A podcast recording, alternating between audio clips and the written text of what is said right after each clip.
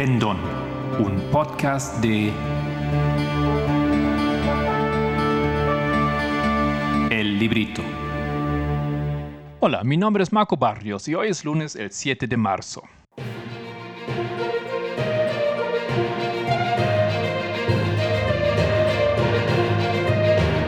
Los temas del movimiento.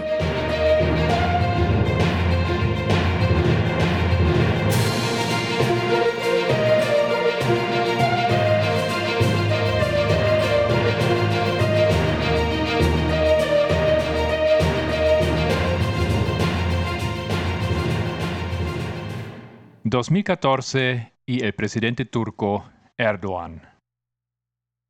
Introducción.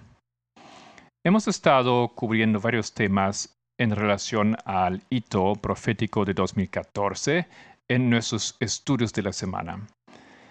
El sábado pasado hablé un poco sobre Erdogan y resultó muy interesante cuántos puntos que entendemos en relación a lo que va a marcar los eventos de la ley dominical em, se pueden demostrar y ver en este personaje.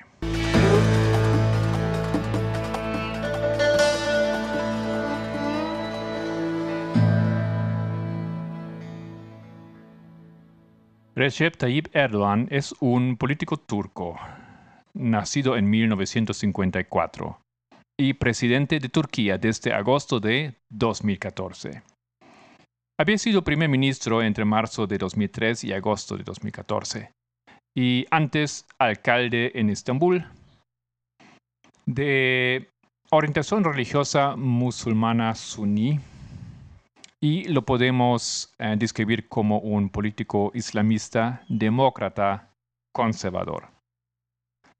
Sus ideales políticos, su trayectoria, su política llevó a la formación de un término, el erdoganismo, o también taipismo, que se puede describir como el fenómeno más fuerte en Turquía desde el kemalismo, y solía gozar un amplio apoyo en todo el país hasta la crisis económica turca de 2018, que provocó un importante descenso de la popularidad de Erdogan sus raíces ideológicas se originan en el conservadurismo turco y su adherente político más predominante es el gobernante Partido de la Justicia y el Desarrollo AK Parti, un partido que el propio Erdogan fundó en 2001. Leemos un comentario sobre ello de Wikipedia. Como versión personificada de la democracia conservadora, los ideales clave del erdoganismo incluyen un fuerte liderazgo centralizado de inspiración religiosa, basado principalmente en el consentimiento electoral y menos en la separación de poderes y en los controles y equilibrios institucionales. Los críticos se han referido a menudo a la perspectiva política de Erdogan como autoritaria y como una dictadura electiva. La perspectiva centrada en las elecciones del erdoganismo ha sido descrita a menudo como una democracia antiliberal por líderes extranjeros, como el primer ministro húngaro Viktor Orbán. El erdoganismo también está fuertemente influenciado por el deseo de establecer una nueva Turquía, apartándose de los principios kemalistas fundadores de la República Turca y aboliendo ideales constitucionales clave consagrados que están en el desacuerdo con la visión de Erdogan, como el secularismo. Los partidarios del erdoganismo suelen reclamar la recuperación de los valores culturales y tradicionales del imperio otomano y critican las reformas sociales pro-occidentales y la modernización iniciada por el fundador de la República Turca, Mustafa Kemal Atatürk. El apoyo de las bases al erdonismo se debe principalmente al desarrollo de un culto a la personalidad en torno a Erdogan, así como el predominio de la autoridad carismática. El papel de Erdogan, personificado como agente individual de los valores conservadores turcos, se ha manifestado en forma de destacados eslóganes de campaña para las elecciones presidenciales turcas como hombre de la nación, traducido en turco como Militin Adami.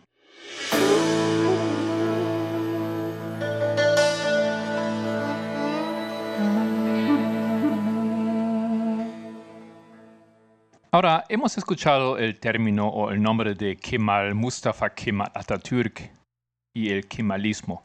Quiero, en, en paréntesis, em, hablar un poco de este personaje. ¿Quién ha sido Atatürk? Pues él es conocido como el fundador de la Turquía moderna en 1924. Todos debemos conocer la historia, por lo menos un poco, del Imperio Otomano. Eso es más o menos lo que hoy en día es Turquía. Eh, obviamente mucho más pequeño que antes había sido, pero la sede siempre ha estado ahí donde está Turquía hoy en día. Bueno, después de largos siglos de dominio, eh, inclusive podemos decir, decir mundial, Turquía dejó de tener fuerzas de a poquito quedándose atrás y cada vez más atrás de los países europeos que avanzaron gracias a los avances tecnológicos y la industrialización. Y Turquía por mucho tiempo se quedó atrás, no quiso, no podía em, iniciar reformas que lo pondrían al par con las otras potencias. Y de a poquito fue conocido como el hombre viejo del Bósforos. Mustafa Kemal Atatürk llevó a cabo exitosamente un proyecto de la europeización de Turquía. Y uno de sus fundamentos fue el secularismo en el país. La división entre religión y Estado no quiere decir esto que él estaba en contra de la, religión, pero la religión, según él, tenía que ser limitada a la esfera privada y así lo hicieron. Había una insurrección en 1930 que el Estado em, mató fuerte, cerrando órdenes sufí y prohibiendo el llamado a la oración en árabe. También el Corán solo se produjo en turco de aquí en adelante. Entonces lo que es Turquía hoy, em, un Estado moderno, un Estado eh, secularizado, es a base de los logros y de la reforma de Mustafa Kemal Atatürk. Y no había ningún hombre tan influyente en la historia desde entonces. Hasta pues que llegó um, Erdogan, el presidente actual, y desde 2014. Sería interesante trazar un poco el desarrollo de la historia después de Atatürk hasta hoy en día, no obstante, es una historia eh, muy larga, ¿no? Estamos hablando aquí de muchas décadas. Y simplemente voy a resumir em, la situación a que había muchos intentos de continuar con la modernización de Turquía. Había chascos, había movimientos izquierdistas, había movimientos eh, liberales y el militar jugó un papel extremadamente importante. A menudo Em, parando o frenando los gobiernos que no le parecían de acuerdo con sus eh, visiones, porque el, militar básicamente quedó siempre en línea con los ideales de Atatürk. Y frenando de esa manera también un desarrollo normal eh, democrático de un país, imponiéndose también a avances eh, de los religiosos en el país, tratando de controlar así esa idea de un Estado secular. Ok, había revoluciones, había levantamientos, había violencia de los militares, especialmente contra los grupos izquierdistas y pues también los eh, religiosos. Y después de, tanto, realmente surge finalmente en los años 70, podemos decir 60, un país que es un poco más tolerante al Islam surgen eh, escuelas eh, islamistas nuevamente, nuevos partidos. Y en ese tiempo básicamente es cuando eh, donde crece Erdogan como joven. Él lidera protestas pacíficas en la calle. Esto fue algo nuevo porque islamistas normalmente eran relacionados con violencia. Él era islamista, pero lideraba protestas pacíficas. Y de a poco él se torna un personaje nada especial al inicio, pero luego em, uno que la gente lo reclama como uno de nosotros. Uno que era diferente al estereotipo islámico.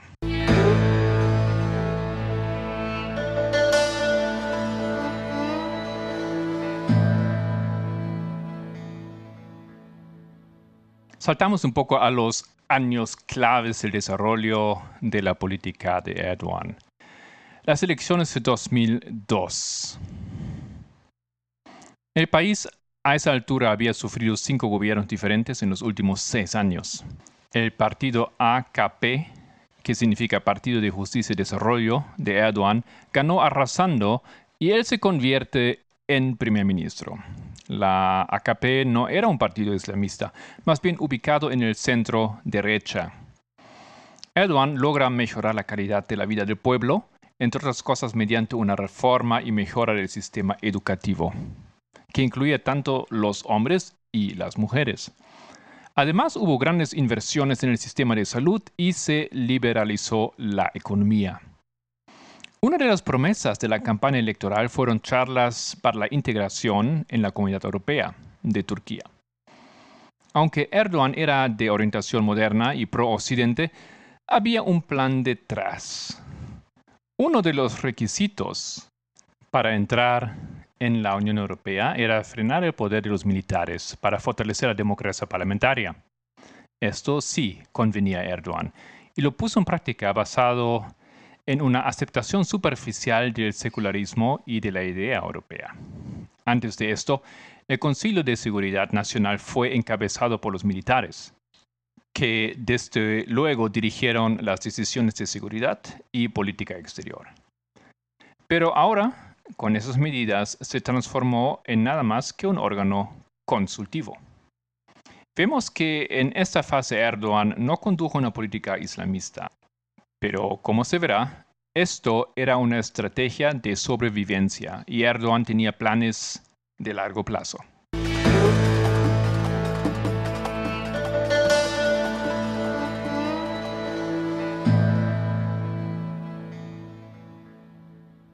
Elecciones parlamentarias de 2007.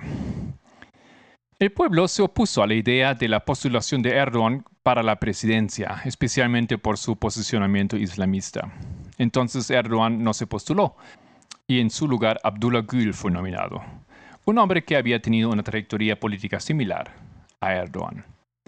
Esto produjo protestas de parte del pueblo y también los militares amenazaron con acciones si la secularidad sería amenazada por los planes del partido AKP.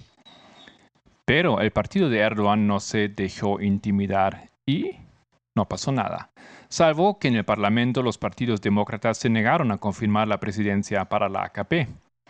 Esto no obstante resultó en una ventaja para el partido de Erdogan que luego pasaron unas reformas en el sistema electoral del país, significando que ahora el presidente será elegido por el voto popular. A fin de cuentas, Gül fue elegido como presidente por el Parlamento. Interesante es que los militares no podían hacer nada y no hicieron nada esta vez. Unas décadas antes habían sacado sin drama alguno al presidente Orbán. Para ello hay que entender la importancia del movimiento Gülen. Otra paréntesis, el movimiento Gülen. Creado en 1996 con el fin de luchar el comunismo y crear una generación trabajadora anclada en valores islámicos, una generación dorada. Este movimiento forma centros llamados dershanes para la formación de estudiantes y para prepararlos para las universidades de élite. Luego el plan es o era que estas personas se establecerían en puestos de gobierno y otras posiciones cívicas, económicas y legales importantes. Su líder, Fethullah Gülen, tenía que huir a Estados Unidos, no obstante, tras persecuciones por islamistas después del gobierno de Erbakan. Estamos hablando aquí de un tiempo antes eh, de Erdogan. Tras la victoria del AKP en 2002, este movimiento se inclinaba a los a los goles del partido de Erdogan y se formó una alianza que convenía a ambos. Porque uno no tenía la fuerza del aparato político, o sea, el movimiento Gülen no tenía eh, estas posiciones, y el otro, Erdogan y su partido, no tenían las capacidades en sus rangos de luchar contra la élite liberal. Entonces, tenemos una situación ahora en la política de Erdogan, donde él logró exitosamente deshacerse de la fuerza militar, de esa amenaza militar para el Estado. Pero él hizo una alianza con el movimiento Gülen. Este movimiento no necesariamente era exactamente em, en acuerdo y viceversa con Erdogan, pero era una amistad o una alianza de conveniencia, como ya hemos dicho. Hay un caso entonces que va a cambiar las cosas, que fue en 2007. Se llama la red Ergenekon. ¿Qué es la red Ergenekon? 2007 comienza la investigación por parte de la justicia turca por, por un supuesto golpe de Estado. Los procesos iniciaron tras el asesinato de un periodista armenio quien había insistido al gobierno de pronunciarse en referencia al genocidio armenio. Surgieron acusaciones de un Estado profundo que en el caso de Turquía realmente no parece de todo un invento. Erdogan prometió luchar contra ese Estado profundo y obtuvo el aplauso de los islamistas y de la izquierda, ya que ambos grupos habían sufrido mucho en las décadas pasadas eh, de parte de instancias dentro del gobierno. Wikipedia explica, la red golpista Ergenekon es supuestamente una organización de Turquía formada entre otros por militares, policías, políticos, sindicalistas y académicos de ideología kemalista y nacionalista, con el objetivo de llevar a cabo un golpe de Estado en 2003 contra el actual gobierno de Recep Tayyip Erdogan. En teoría, su plan era sumir a Turquía en el caos y facilitar así la intervención del ejército turco en un golpe de Estado. Aunque desde la posición política de Erdogan se ha afirmado que el gobierno ha inventado Ergenekon para sacar de la escena política a sus contrincantes políticos y debilitar la democracia del país. Pues pero surge este asunto, ¿no es cierto? Y el pueblo tenía mucha simpatía para esta idea o esta teoría de conspiración porque tenía muchos elementos que se han experimentado realmente en el pasado en Turquía. Pasando los años, cada vez más periodistas y políticos que criticaban a Erdogan fueron acusados y encarcelados. Resultó que Erdogan no quería erradicar el Estado profundo, sino él quería reemplazarlo. Vamos otra vez a Wikipedia. El 21 de abril de 2016, el Yargitay, el más alto tribunal de Turquía, anuló el veredicto debido a las pruebas fabricadas, insuficientes y obtenidas ilegalmente. Y a fin de cuentas los fiscales no habían podido demostrar que Ergenekon realmente existía. El juicio, junto con muchos otros juicios paralelos, se considera un juicio de exhibición para luchar contra figuras mayoritariamente seculares y construir poder.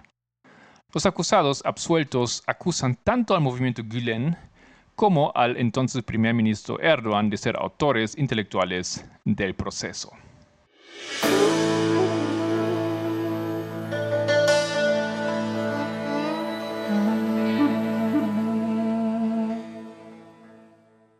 Las elecciones de 2010. Después de las elecciones de 2007, Erdogan comenzó a poner en práctica su proyecto islámico.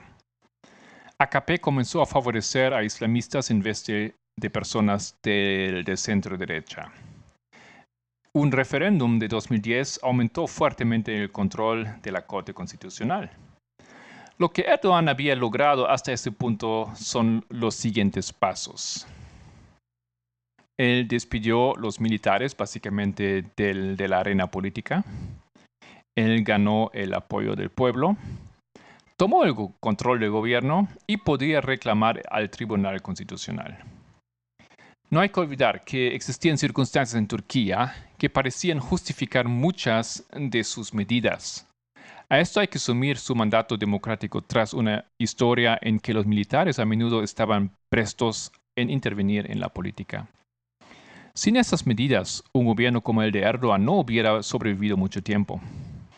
En el contexto entonces en el cual eh, surgió Erdogan y en el cual él tomó todas esas medidas políticas, ese erdoganismo, em, nos debe hacer reflexionar si es correcto llamarlo un dictador. Solamente en ese punto quiero que reflexionen sobre ello. No digo que es correcto o que no es correcto, pero es muy importante tomar en cuenta las circunstancias y la realidad política del país.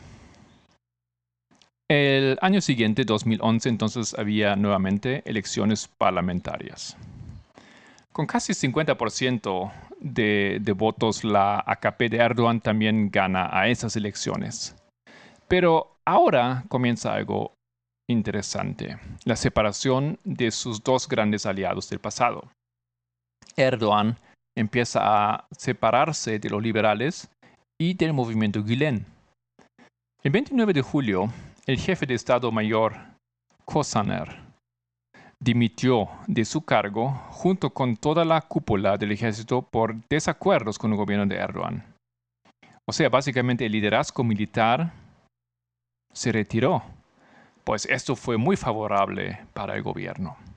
Al mismo tiempo, el gobierno excluye a gülenistas de posiciones en el gobierno y de contratos de negocios. 2013, Erdogan avanza cerrando las dershanes, las escuelas de los, del movimiento Gülen, atacando así fuertemente a la base económica de este movimiento. Los gülenistas se pusieron a trabajar para filtrar información incriminatoria sobre la AKP como revancha, ¿no es cierto? Entonces ellos lanzan un contraataque a pesar de ese momento. Lo que vamos a ver estalla básicamente en una guerra interna en el país de Turquía. En consecuencia, se desató un gran escándalo implicando a funcionarios del AKP. Porque recordamos que los gulenistas tenían muchas posiciones básicamente de muy alta educación y de gran importancia en varios sectores de la sociedad y del gobierno. Tenían acceso a información y eran básicamente la parte que provía la, inteligencia a esa, alianza, esa alianza entre um, Gülen y Erdogan. Mientras tanto, los liberales y la izquierda continuaron apoyando a Erdogan, ya que ellos también estaban en contra de los militares. Pero entonces pasa algo. las famosas protestas del Parque Taksim en 2013. Aquí un poco el panorama de algunas cosas que Erdogan hizo durante su presidencia. En su gobierno se construyeron más de 9.000 mezquitas y también ostentosos centros comerciales, grandes edificios estatales, aeropuertos, hospitales, etc como si quería cementar su legado visualmente en la historia de Turquía. Algo así como un segundo o un nuevo Atatürk. Dice Wikipedia sobre las protestas. Las protestas en Turquía de 2013 se iniciaron en la ciudad de Estambul el 28 de mayo de 2013, después de que alrededor de 5, 50 eh, disculpa, ecologistas se manifestaran para salvar al parque Taksim Gezi, que se iba a transformar en un centro comercial. Pero tras ser violentamente reprimidos por la policía mediante cañones de agua y gases lacrimógenos, se ganaron la atención de las redes sociales y la sociedad turca en general, que se unió a, las manifestaciones, surgiendo así un movimiento social y antigubernamental que se expandió a otras ciudades. En esas protestas murieron lamentablemente cinco personas.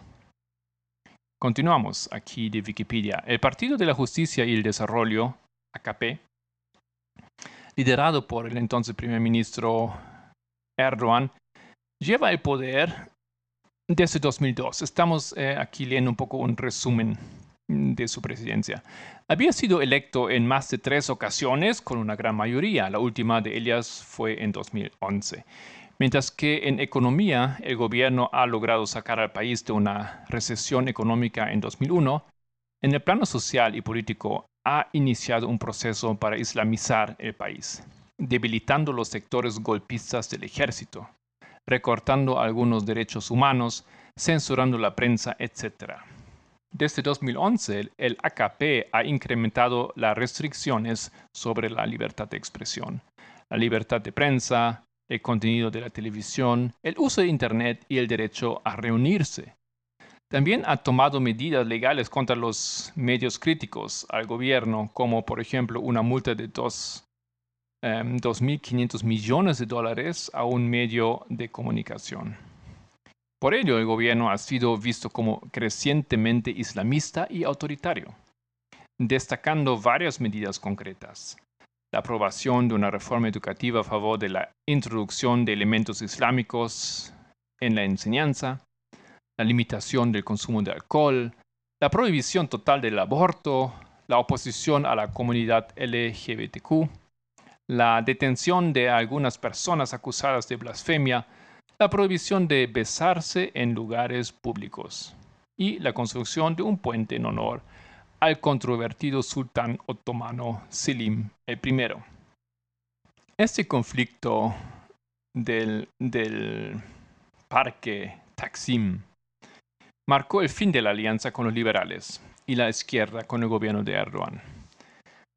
Pues tras las medidas que tomó el gobierno en, atacar tan brutalmente al pueblo que se había reunido em, pacíficamente en esa plaza, que ocupó básicamente esa plaza y lo querían sacar, lo trataron de sacar, fue en peleas por muchos días y las medidas luego que se tomaron. Entonces los liberales vieron que ese gobierno no es un gobierno con el cual quería ser aliado la izquierda menos. No obstante, Erdogan em, retuvo un gran apoyo en el pueblo y logra su éxito político en parte gracias a la falta de una oposición unida y fuerte.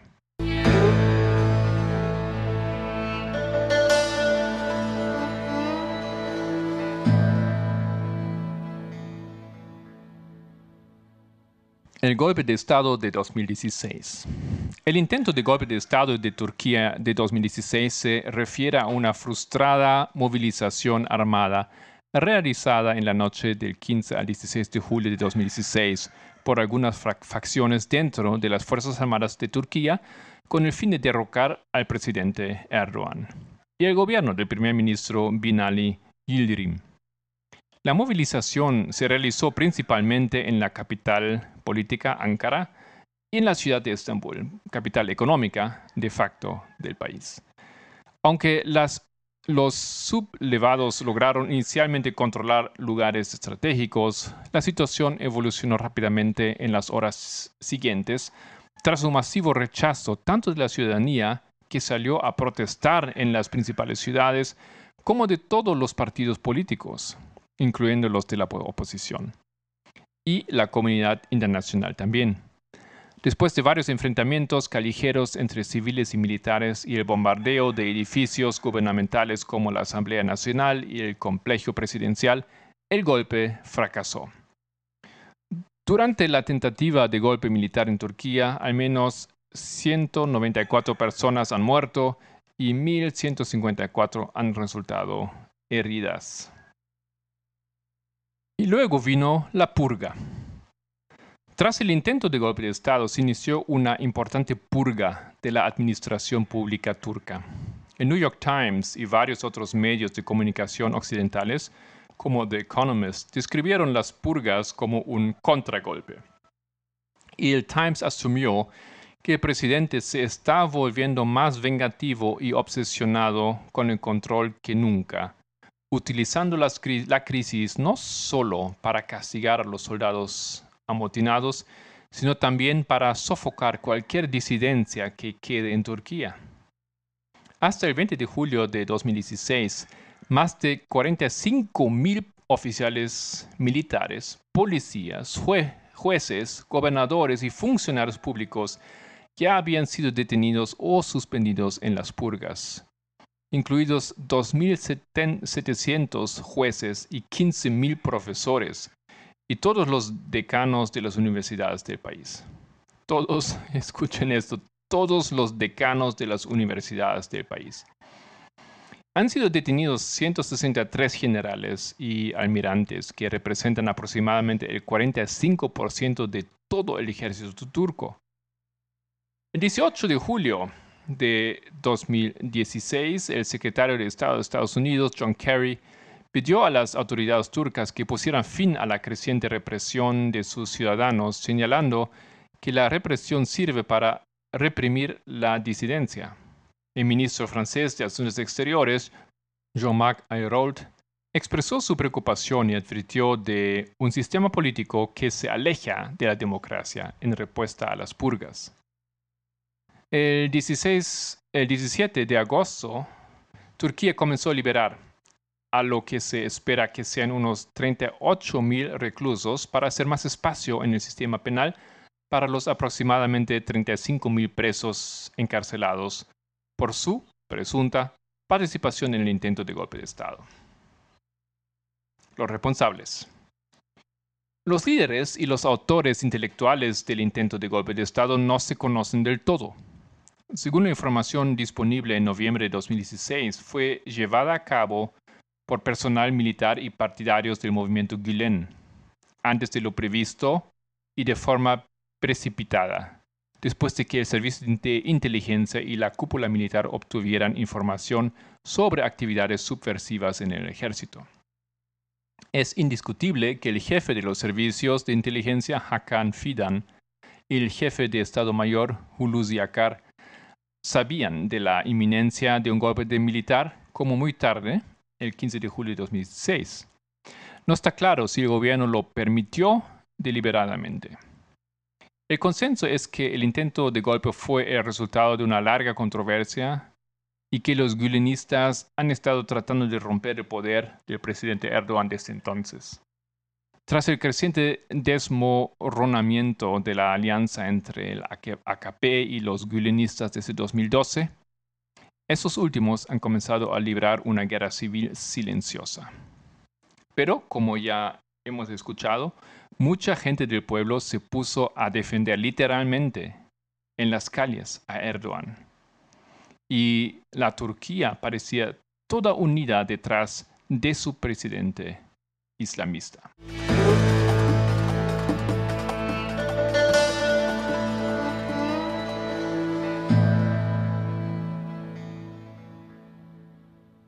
Hasta aquí básicamente la historia eh, política de Erdogan. Y quiero añadir entonces algunas posiciones, eh, sus posiciones, sus puntos de vista acerca de diferentes temas. Primeramente, la libertad de la prensa. La organización Reporteros Sin Fronteras incluye a Erdogan en su lista de 35 nombres u organizaciones de enemigos de la libertad de prensa 2016 y escribe lo siguiente sobre la situación actual en Turquía. Turquía es uno de los países con más periodistas encarcelados del mundo. Tras la intentona golpista de julio de 2016, se detuvo a más de 100 periodistas, se cerraron unos 150 medios de comunicación y se anularon más de 700 carnes de prensa. Los periodistas críticos están bajo sospecha generalizada. Los pocos medios de comunicación independientes que quedan trabajan con un miedo constante. A los periodistas extranjeros se les ha negado repetidamente la acreditación o la entrada. Además, los enredos políticos y económicos de muchos importantes propietarios de medios de comunicación cortan de raíz la información crítica. En abril de 2021, 10 almirantes retirados de las Fuerzas Armadas turcas fueron detenidos acusados de utilizar la violencia y la coacción para alterar el orden constitucional. Los almirantes habían iniciado previamente una carta abierta entre los generales turcos que se oponían al proyecto Canal de Estambul de Erdogan. Solo eso. El 29 de enero de 2022 apareció una nueva directiva en el boletín oficial. Decía que se tomarían las medidas necesarias contra los contenidos nocivos en la prensa escrita, oral y visual no se han especificado. El objetivo era minimizar el efecto destructivo, entre comillas, en la sociedad, incluidos los niños y los jóvenes. El Internet. En junio de 2011, las restricciones al acceso de Internet o sea, el filtrado de contenidos respaldadas por Erdogan, provocaron feroces protestas dentro y fuera de Turquía. Entre los sitios web bloqueados figuran las plataformas de video YouTube y Vimeo. En la clasificación de la libertad de prensa de Reporteros Sin Fronteras, el país cayó al puesto 138 de 179 países. Eso fue en 2013, comparable a Rusia o Afganistán. En febrero de 2014, el Parlamento turco aprobó una ley que reforzaba aún más el control estatal de Internet. El proveedor turco TTNet, filial de Türk Telekom, también bloqueó el acceso al sitio web de Tor, donde se puede descargar el software de anonimización para esa red. Esto es para evitar que se acceda a sitios como YouTube a través de un servidor proxy. El 29 de abril de 2017, el regulador turco BTK bloqueó el acceso a las ediciones de Wikipedia en todos los idiomas porque Wikipedia era, entre comillas, parte de una campaña de desprestigio contra Turquía en la escena internacional. El bloqueo se levantó en 2020 tras una sentencia judicial. La posición de la mujer y aborto. Erdogan anunció en mayo de 2012 que endurecería la ley liberal del aborto, vigente en Turquía desde hace unos 30 años. Llamó al aborto asesinato. Tras una conferencia de la ONU sobre desarrollo demográfico, Erdogan declaró, soy un jefe de gobierno que está en contra de las cesáreas. Considero el aborto como un asesinato. Se celebraron protestas en Estambul contra la nueva normativa legal prevista. En 2014, Erdogan se pronunció en contra de la plena igualdad de género en un discurso ante la Asociación de Mujeres CADEM. Como justificación señaló que las mujeres no podían realizar el mismo trabajo que los hombres debido a su pequeña estatura. No podían trabajar en las mismas condiciones que los hombres durante el embarazo o el periodo de lactancia. Continuó explicando que el Islam había previsto que las mujeres desempeñaran el papel de madre. Como las feministas no aceptan el papel de madre, no se les puede explicar el lugar especial de la mujer en el Islam. Al mismo tiempo, al mismo tiempo condenó la violencia doméstica contra las mujeres en Turquía. Viola las reglas del Islam como religión de paz, dijo. En mayo de 2016, durante un discurso televisado, dijo, queremos tener mucha más descendencia. Otros hablan de la anticoncepción. Ninguna familia musulmana debería hacer eso. Nadie puede influir en la obra de Dios, dijo. Su llamada se dirigía principalmente a las mujeres. Erdogan se pronunció unos días después en contra de que las mujeres se pongan a trabajar a cambio de rechazar la maternidad y el alma y el ama de casa. En marzo de 2021, Turquía se retiró del Convenio de Consejo de Europa para prevenir y combatir la violencia contra las mujeres y la violencia doméstica, adoptado en Estambul en 2014, por un decreto de Erdogan, alegando que perjudica la unidad familiar y promueve el divorcio. En la familia de Erdogan había diferentes intereses respecto a esa decisión. En 2020 la organización de mujeres Kadem y por tanto también la hija de Erdogan, Simege Erdogan, como presidenta de la asociación, se habían pronunciado a favor de la permanencia de Turquía en la convención. Por lo contrario, la organización juvenil Dugva y por tanto también el hijo de Erdogan, Bilal Erdogan, como presidente de esa asociación, rechazó la convención. Y añadiendo algunos otros temas más. Erdogan lleva haciendo campaña por la reintroducción de la pena de muerte desde 2012. El artículo 299 del Código Penal turco castiga el insulto al presidente de la República con una pena de 1 a 4 años de prisión. El procesamiento no es posible sin una orden de procesamiento del ministro de Justicia en los primeros siete meses del mandato de Erdogan como presidente, el ministro de Justicia emitió 105 autorizaciones de procesamiento en 236 solicitudes. En el contexto de la guerra de Gaza, Erdogan declaró en julio de 2014 que Israel era un Estado terrorista y que los israelíes habían superado a Adolf Hitler en barbarie. En respuesta, Jack Rosen, presidente del Congreso Judío Americano, pidió a Erdogan que devolviera el premio que recibió en 2004 por sus comentarios, por sus comentarios anti-israelíes. En julio de 2018, Erdogan dijo de Israel que era el estado más fascista y racista del mundo. Bueno, a ver si podemos ahora concluir un poquito toda esta información. Hemos visto cómo Erdogan logró llevar a Turquía de un estado secular a un estado islámico. No parecía tanto así al inicio, pero vimos que él había planificado a largo plazo em, lograr esto, lo que ha estado logrando ahora. Había circunstancias que justificaban, por lo menos de su punto de vista, muchas de sus medidas, pero hemos visto que llevó a un estado que hoy en día es un estado que básicamente no representa a los fundamentos de un, em, de un país democrático. Sí, había sido elegido cuatro veces en elecciones oficiales y ha ganado varios referéndums. No obstante, queda claro que una gran parte de su pueblo no es representado em, democráticamente por ese gobierno y por Erdogan, siendo él sexista, siendo él racista y conduciendo él el país en un estilo dictatorial. En el estudio del sábado sobre Erdogan yo había mencionado su postura acerca de los kurdos.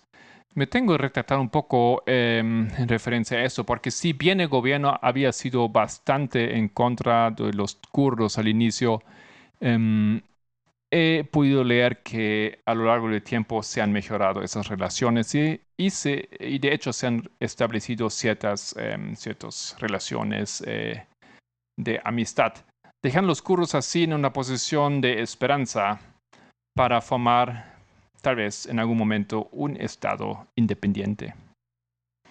Entonces, ¿qué piensan? Erdogan, ese presidente en 2014, realmente parece ser un buen ejemplo de lo que estamos esperando ver em, en la ley dominical o los elementos que forman la ley dominical. Tenemos todo aquí. Tenemos racismo, tenemos sexismo, tenemos eh, un dictador y tenemos, ante todo, alguien que une Estado y Iglesia, que deja que la religión eh, nuevamente tome un lugar eminente en la política de este país.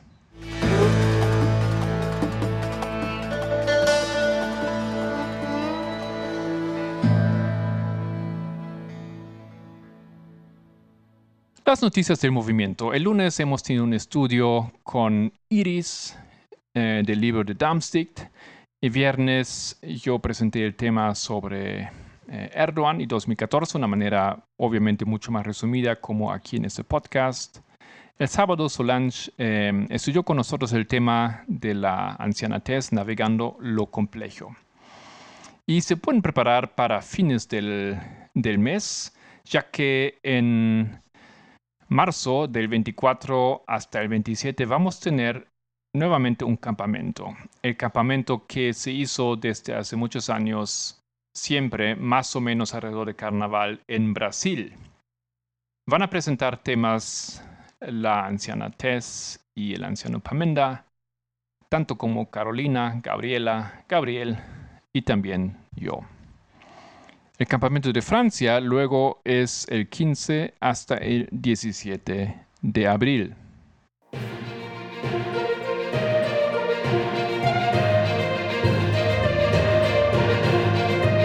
Esto era los temas proféticos del movimiento en Mis Palabras.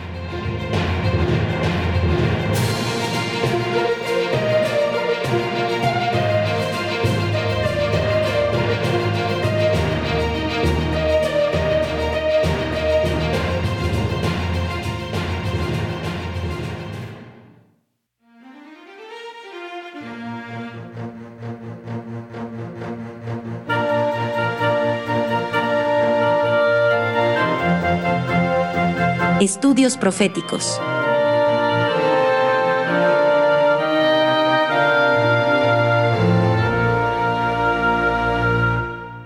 Hola a todos nuestros amigos oyentes de este podcast. Quiero darles una vez más la bienvenida a nuestro segmento de hitos proféticos. En nuestro programa de hoy tengo para ustedes un tema de uno de los artículos del Media Broadcast que lleva por título El 19 lo explica. La prohibición del aborto de 15 semanas está a punto de aprobarse en tres estados. ¿Qué significa esto? Bien, este es un artículo de Shefali Lutra, publicado el 22 de febrero del 2022.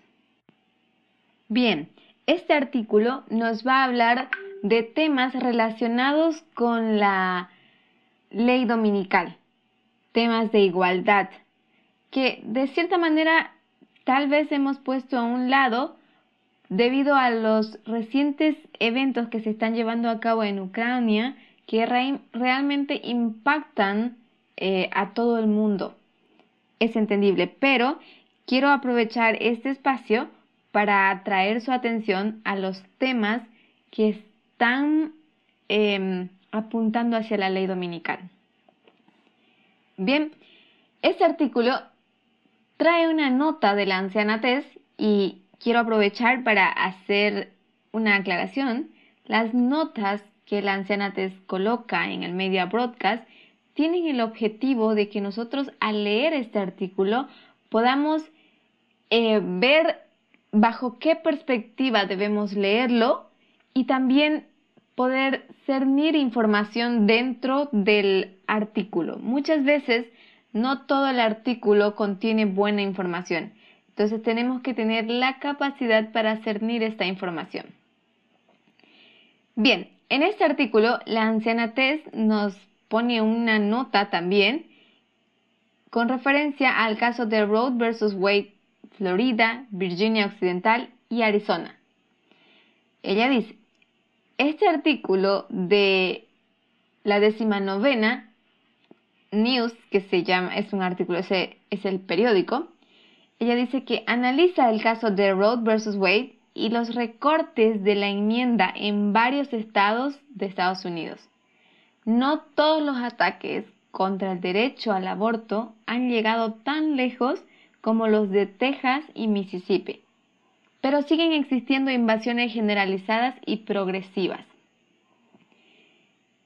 Y cuando ustedes puedan entrar o darse el tiempo de leer este artículo, ustedes se van a dar cuenta que van a poder ver las fotos y se van a dar cuenta que aquí lo que se ve es una marcha hacia el Capitolio de Florida en protesta em, por la defensa de los derechos al aborto. Mujeres están marchando por este derecho.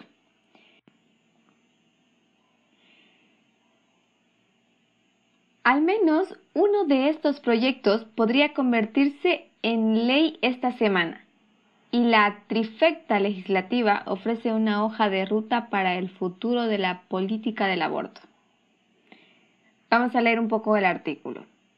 Dice, tres estados están a punto de aprobar leyes que prohíben los abortos después de la semana decimoquinta del embarazo un límite que no está permitido actualmente en el caso de Road contra Wade, pero que podría convertirse pronto en legal si el histórico caso del Tribunal Supremo se debilita o se anula, lo que es probable que ocurra este verano.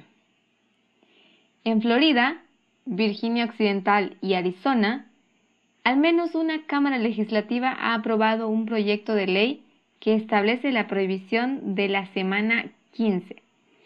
Los tres estados tienen amplias mayorías republicanas en sus legislaturas estatales, así como gobernadores republicanos que han indicado que apoyan las restricciones al aborto, lo que significa que al menos una de las tres prohibiciones podría convertirse en ley esta misma semana. Recuerden, eso fue un artículo del 22 de febrero.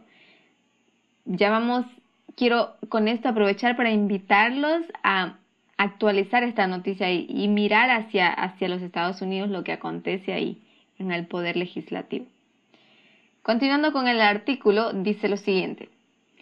ninguna tendría un impacto inmediato, en parte debido al funcionamiento de cada legislatura estatal y en parte debido a la probabilidad de que los partidarios del derecho al aborto presten recursos legales, citando que los proyectos de ley violan las protecciones de Roe vs. Wade, pero los proyectos de ley indican una vía para que los estados limiten el acceso al aborto, sin impedirlo del todo.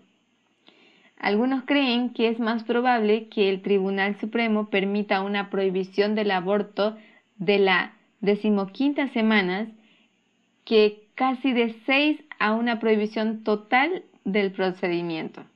Entonces, estamos ante una probable prohibición de 1 a 6 votos de diferencia. Es, un, es una mayoría considerable, realmente absoluta se puede decir. Soluciones de equidad salarial. Desde donde estamos hoy, donde el aborto es legal hasta la viabilidad, 15 semanas es obviamente dramático en términos de la cantidad de tiempo acordado, dijo Lauren Sobel, directora asociada de la política de salud de la mujer en la Fundación Kaiser Family, no partidista. Pero debido al diálogo en torno a Texas, de repente parece, entre la gente que no lo sigue de cerca, como, oh, bueno, 15 semanas, parece un buen compromiso. Y quiero que presten atención. Ellos dicen, parece un buen compromiso. Esto es, ¿cómo nosotros llamamos esto? Es una concesión.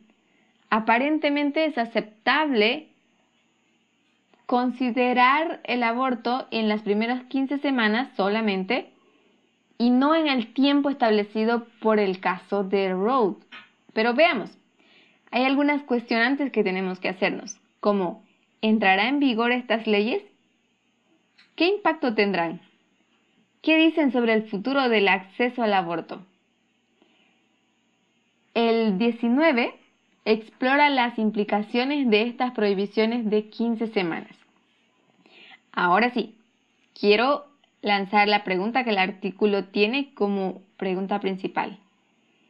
¿Estas leyes estos parámetros de 15 semanas em, que están reduciendo, ¿violan estas leyes el caso de Roe versus Wade? ¿Y esto importa? Actualmente, las prohibiciones de las 15 semanas se consideran inconstitucionales debido a la garantía del derecho al aborto establecida en el caso de Roe contra Wade según la sentencia de 1973, que fue reafirmada en 1993, el Tribunal Supremo sostuvo que la Constitución preserva el derecho al aborto hasta que el feto pueda vivir de forma independiente fuera del útero, lo cual es normalmente entre la 23 y la 25 semanas. Pero el Tribunal Supremo está revisando actualmente esa decisión en un caso presentado el pasado mes de diciembre. El caso se llama Dobbs versus Jackson, Women's Health Organizations.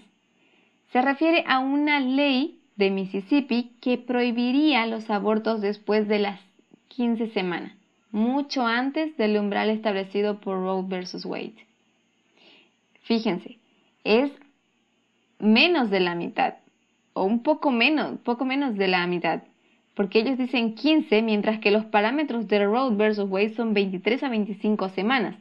Eso muchas veces existen situaciones donde las mujeres ni siquiera se enteran que están embarazadas hasta el tercer o cuarto mes, porque el, el feto es muy pequeño y ellas ni siquiera lo perciben, no se dan cuenta, no tienen síntomas y no pueden actuar, hacer nada. Y también tenemos que considerar que en esas 15 semanas, aparentemente según las investigaciones presentadas o las evidencias presentadas en el caso de Roe versus Wade, el feto no es capaz de sobrevivir solo.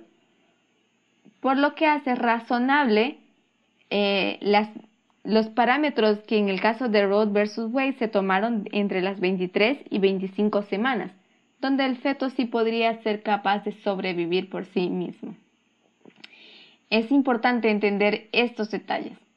Tal vez es difícil para nosotros, en caso de que seamos hombres o en caso de que seamos mujeres, pero eh, que no tengamos hijos, que nos dificulte entender estos, estos números.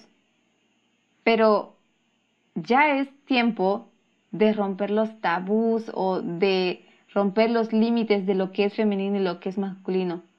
Todos podemos entender estos casos. Es simple, esto es biología, es, es ciencia, conocimiento general que todos deberíamos tener, puesto que si no somos mujeres o si no tenemos hijos, conocemos gente que es mujer, nuestras hijas pueden ser mujeres, nuestras madres, nuestras hermanas, y tenemos que entender lo que pasa con ellas. Y también, em, aunque no seamos madres, también tenemos gente a nuestro alrededor con hijos o con estos dilemas y tenemos que saber cómo apoyarlas. Pero para eso necesitamos entender el tema. Bien, volviendo al tema, vamos a ver al artículo que nos dice que la ley de Mississippi no ha entrado en vigor todavía. Pero en sus argumentos ante el tribunal, el fiscal general de Mississippi argumentó no solo que la prohibición de las 15 semanas deberían mantenerse, sino que los jueces deberían aprovechar esta oportunidad para revertir el caso de Roe versus Wade. Esto permitirá a los estados prohibir el aborto por completo. Fíjense, ellos no lo están haciendo fácil y ellos están haciendo un ataque directo. Pero si el movimiento que lucha por los derechos del aborto acepta esta concesión, ellos habrán marcado el primer paso a su derrota, lo cual no creo que sea que no sea que sea posible, puesto que ya vemos manifestaciones de grupos que sí entienden esta problemática y sí están dispuestos a luchar por sus derechos. Entonces es importante que nosotros entendamos esto. No es necesario que aprueben el aborto. Necesitamos entender hasta cuándo son los límites para poder ejecutar un aborto, bajo qué circunstancias. Esas son cosas que no deben pasar desapercibidas por nosotros. De lo contrario, podemos caer en aceptar concesiones porque no las hemos percibido, no hemos hecho un análisis apropiado o completo o preciso sobre estos temas. En los argumentos orales de diciembre, la mayoría de los jueces del tribunal se mostraron abiertos a debilitar o eliminar la protección de Roe. Los observadores jurídicos esperan que el tribunal anule por completo el caso de Roe versus Wade o que permita a los estados prohibir el aborto a partir de la semana 15.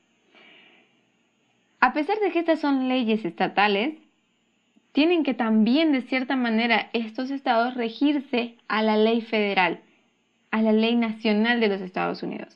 Y esto va a presentar un desafío para ellos. Por eso es que este fiscal de Mississippi está haciéndose ese llamado para que los jueces reflexionen y puedan revertir el caso de Roe versus Wade. Por eso es que nosotros decimos, es un ataque directo al, a los derechos de la mujer en este caso, a los derechos, al caso de Roe versus Wade.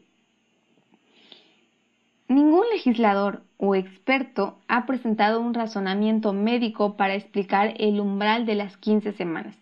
Es decir, esa legislación, esa ley, ese parámetro no tiene un justificante médico. Es simplemente una cuestión de negociación con los em, jueces o, o las personas que intentan imponer su idea a toda costa ellos dicen, ok, aceptamos el aborto, pero hasta este periodo. ¿Qué pasa si, como dije antes, eres una de esas mujeres que no te diste cuenta que estás embarazada, no tuviste síntomas, ni se te pasó por la cabeza de repente, pasan esas 15 semanas y empiezas a sentir como náuseas, vómitos, los síntomas y te enteras que estás embarazada y no lo quieres tener. ¿Qué puedes hacer? Bueno, en todo este caso tenemos que entender ese tema, tenemos que revisar, tenemos que ver que no caigamos en las en las concesiones que ellos están planteando y que no nos dejemos engañar bajo esta em, apariencia de flexibilidad tal vez, porque tenemos que reconocer y ir más allá de lo que ellos muestran, ver detrás de todo esto su verdadera intención. Y como ellos en este artículo lo declaran abiertamente, su intención es revertir el caso de Roe versus Wade, o sea, eliminar el derecho al aborto que por muchos años se ha estado luchando y que de hecho todavía no es un caso cerrado. Ante esta, ante esta medida, se espera una decisión sobre el caso en junio o julio. Ahora, quiero hacerles otra pregunta. La siguiente pregunta es, ¿cuándo entraría en vigor estas nuevas prohibiciones de las 15 semanas?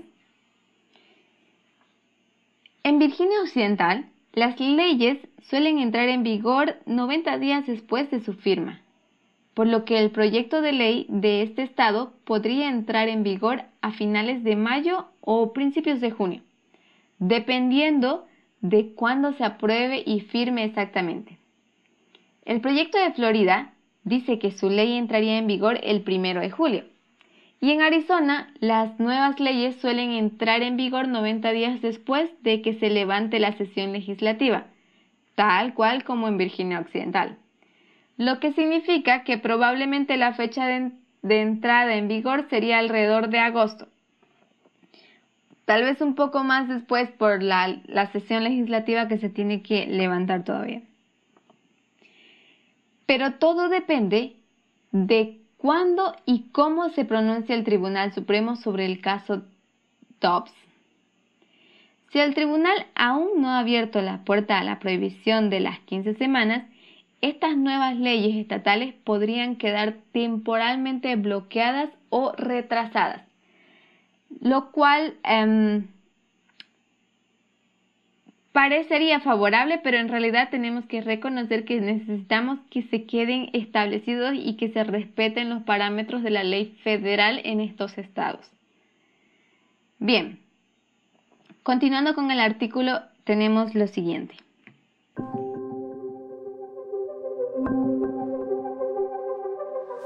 Tanto Virginia Occidental como Arizona tienen también prohibiciones totales del aborto aprobadas antes de 1973 que podrían entrar en vigor si se anula completamente Roe. Esto es si se anula, por lo cual existe la probabilidad de que, em, de que este movimiento todavía luche por defender este caso que lleva años peleándolo. La, el estado de Virginia occidental se remonta, o sea, la ley de Virginia Occidental se remonta a 1848. Si estas leyes entran en vigor, podrían sustituir estas nuevas prohibiciones de las 15 semanas. Si es que entran en vigor. Deben ser sustituidas, ¿no? Pero si no, tienen que ser anuladas. De hecho, defensores del derecho al aborto y manifestantes antiabortistas se manifiestan frente al Tribunal Supremo.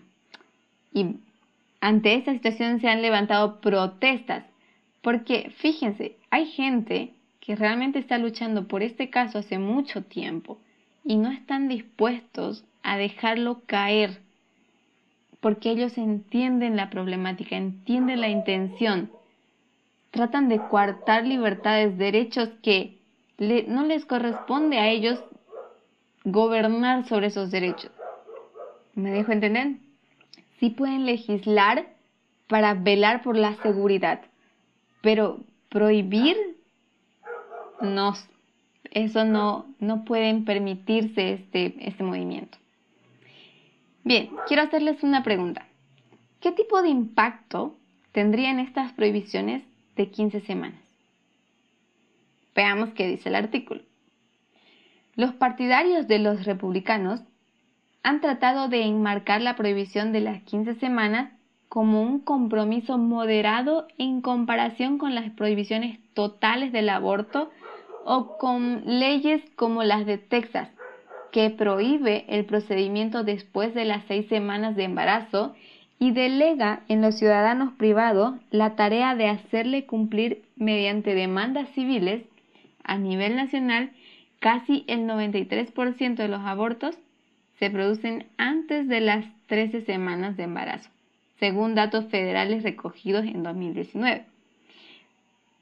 Pero quiero hacer un paréntesis aquí antes de continuar con el artículo. Como leímos, tienen, tienen una concesión, un compromiso ahí en medio, que es moderado. O aceptan las 15 semanas o se someten a la anulación total, a la prohibición total de las leyes de aborto. ¿Qué es esto? Aparte de ser una concesión, esto se llama control. De cierta manera, ellos intentan controlar lo que se puede hacer. ¿Me dejo entender? Y esto restringe su libertad de estas personas, de esta población que, em, que practica el aborto por diferentes razones. ¿Sí? Entonces, nosotros estamos frente a la ley dominical, que son eventos de igualdad, que, son, e, que, que tiene que ver con eventos y asuntos de igualdad, pero también de libertad. Las personas tienen que ser capaces de luchar por su libertad, que es un derecho inalienable. Bien, continuando con, el artículo, tenemos lo siguiente. Ellos dicen, pero los abortos realizados después de la semana 15 suelen implicar circunstancias atenuantes, es decir, problemas de salud graves que se desarrollaron más tarde en el embarazo o casos en los que una paciente no pudo reunir el dinero y otros apoyos. Tiempo libre en el trabajo o cuidado de los niños, por ejemplo, para acudir antes, ellos, esas son las circunstancias por las cuales hay mujeres que se practican el aborto después de la semana 15. Las menores que no pueden decírselo a sus padres o que se han quedado embarazadas por, como consecuencia de una violación o un incesto, también tienen más posibilidades de sufrir retrasos que podrían hacer que se pasara la marca de las 15 semanas. Entonces, Veamos, esto no solamente afecta a todas las mujeres, es una población mucho más vulnerable, tanto emocional y económicamente. Y esos son los... Em, eso también, como marca aquí, es una población también vulnerable en caso del empleo, porque no se cuenta con el apoyo para con el permiso para poder acudir a hacerse este procedimiento, ni con la baja, la licencia médica que se tiene que tomar días después de haberse aplicado este procedimiento, y o también, por ejemplo, cuestiones domésticas familiares, donde no hay quien se quede con los niños, por eso no pueden ir a hacerse un degrado. Y quiero que se den cuenta, en asuntos como esto, es un asunto totalmente autoritario la mamá no, no tiene con quién dejar a los niños. ¿Qué nos dice esto? ¿Dónde está el papá? ¿Dónde está el, apoyo ahí? Es una cuestión de, del sistema patriarcal que así funciona. Como la mamá es la que tiene que cuidar a los niños, tiene que estar ahí, no puede dejar de hacer nada más que cumplir ese trabajo. O por ejemplo, el el hecho de que no tenga el permiso. Como en un caso, por ejemplo, supongan que esta persona que quiere ir a hacerse el aborto, esa mujer, sea una empleada de Hobby Lobby. No le va el permiso porque no, no cree que, que se haga el aborto. Y así más personas gobiernan su vida y ella tiene menos control de su propia vida, de sus propias decisiones, porque son factores influyentes que no parecen ser directos, pero en realidad sí lo son. Y es importante que podamos entender estos temas. Veamos, el artículo continúa diciendo, si nunca has tenido la regla o no estás familiarizada con ella, o no entiendes las secuencias o lo que puede pasarle a tu cuerpo por una violación o una relación sexual, o no entiendes lo que son esas cosas, podrías estar embarazada mucho más allá de las 15 semanas antes de ser consciente, dijo Amber Gavin, vicepresidenta de promoción y operaciones de Women's Shoes, una red de clínicas de aborto que opera en Jackson, Jacksonville, Florida. La clínica realiza abortos después de las 20 semanas. Todavía quiero que reconozcan que están dentro de los parámetros de la que estipula el caso de Roe versus Wade. Pero es exactamente la misma razón existe una falta de educación en cuanto a temas sexuales. ¿Por qué? Porque en el sistema patriarcal se enseña que esos son temas que no le corresponden a las niñas y no entienden la generación en la que están, donde los niños también quieren descubrir, también saben más cosas y quieren experimentar. Y en su, en su búsqueda de descubrir estas cosas, ellos no, están bien preparados, no están bien informados sobre cómo cuidarse de estas situaciones o las posibles consecuencias. Pero porque lo tienen que hacer escondidas, porque los padres se niegan a brindarle una información o a hablarles en persona de estas cosas. La mayoría se entera esto en las escuelas y es porque es un programa nacional no es porque a los padres les interese saber. De hecho, existen muchos padres que protestan por esa educación sexual que, sus hijos reciben en las escuelas. Bien, a todo esto debemos hacernos otra pregunta. ¿Hay excepciones a las prohibiciones o no, según esta legislatura? Según el artículo, nos dice lo siguiente. Ninguna de las prohibiciones que se está debatiendo contempla excepciones para las personas que se han quedado embarazadas como consecuencia de una violación o de un incesto. Se generaliza todo esto, no se, no se estudia caso a caso. El proyecto de ley de Florida dice que permitiría abortar después de la semana 15 solo si dos médicos distintos pudieran detectar una anomalía fetal mortal. O sea, tiene que ser gravísima la enfermedad que tenga el niño para que se le permita abortar. La de Arizona permitiría una excepción solo si los médicos creen que dar a luz podría, pondría a la persona embarazada, es decir, a la mamá, en grave riesgo de deterioro sustancial e irreversible de una función corporal importante. Virginia Occidental dice que su prohibición no se aplica si hay una emergencia médica o en el caso de una normalidad fetal grave. En la práctica, sin embargo, no está claro si esas excepciones tendrían mucho impacto, dijo Sobel. Los pacientes tienen que saber que esas excepciones existen y los médicos corren el riesgo de ser sancionados penalmente si alguien cuestiona su definición de emergencia. Es importante que estas excepciones estén claras y establecidas y que sean transparentes para la seguridad del médico, para la seguridad de la madre, para la seguridad legal de todo el de toda la población que se ve envuelta en este asunto.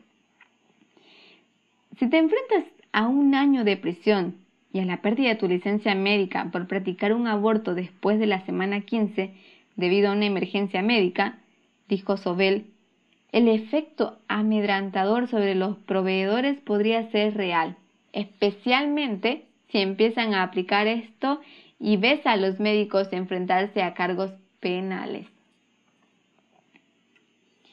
Bien, ¿cómo afectarán estas leyes a las personas que viven en los estados vecinos? Hmm, interesante pregunta. Florida que actualmente permite el aborto hasta las 24 semanas, ha sido considerada durante mucho tiempo como un posible refugio si se anula Roe. Estados cercanos como Mississippi, Alabama, Georgia y Luisiana tienen, tienen leyes en los libros que prohibirían la mayoría a todos los abortos si Roe es anulado, aunque ninguna se aplica actualmente, porque están bajo la ley federal. Hay que dejar claro esto, no le están haciendo un favor a nadie, sino que ellos están regidos bajo la ley federal. No intentan desafiar como el caso de Florida o Mississippi.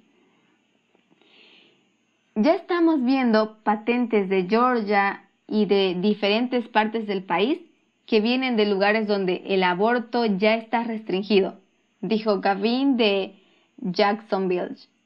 La gente de la zona sureste va a tener que viajar a Carolina del Norte, como de un extremo al otro. La ley de Virginia Occidental fue un potencial similar de impacto regional, dijo Katie Quinones, directora ejecutiva del Centro de Salud de la Mujer de Virginia Occidental, la única clínica de aborto del estado que actualmente ofrece abortos hasta las 17 semanas y 6 días. A ella le preocupa la pérdida de incluso tres semanas en la que la gente puede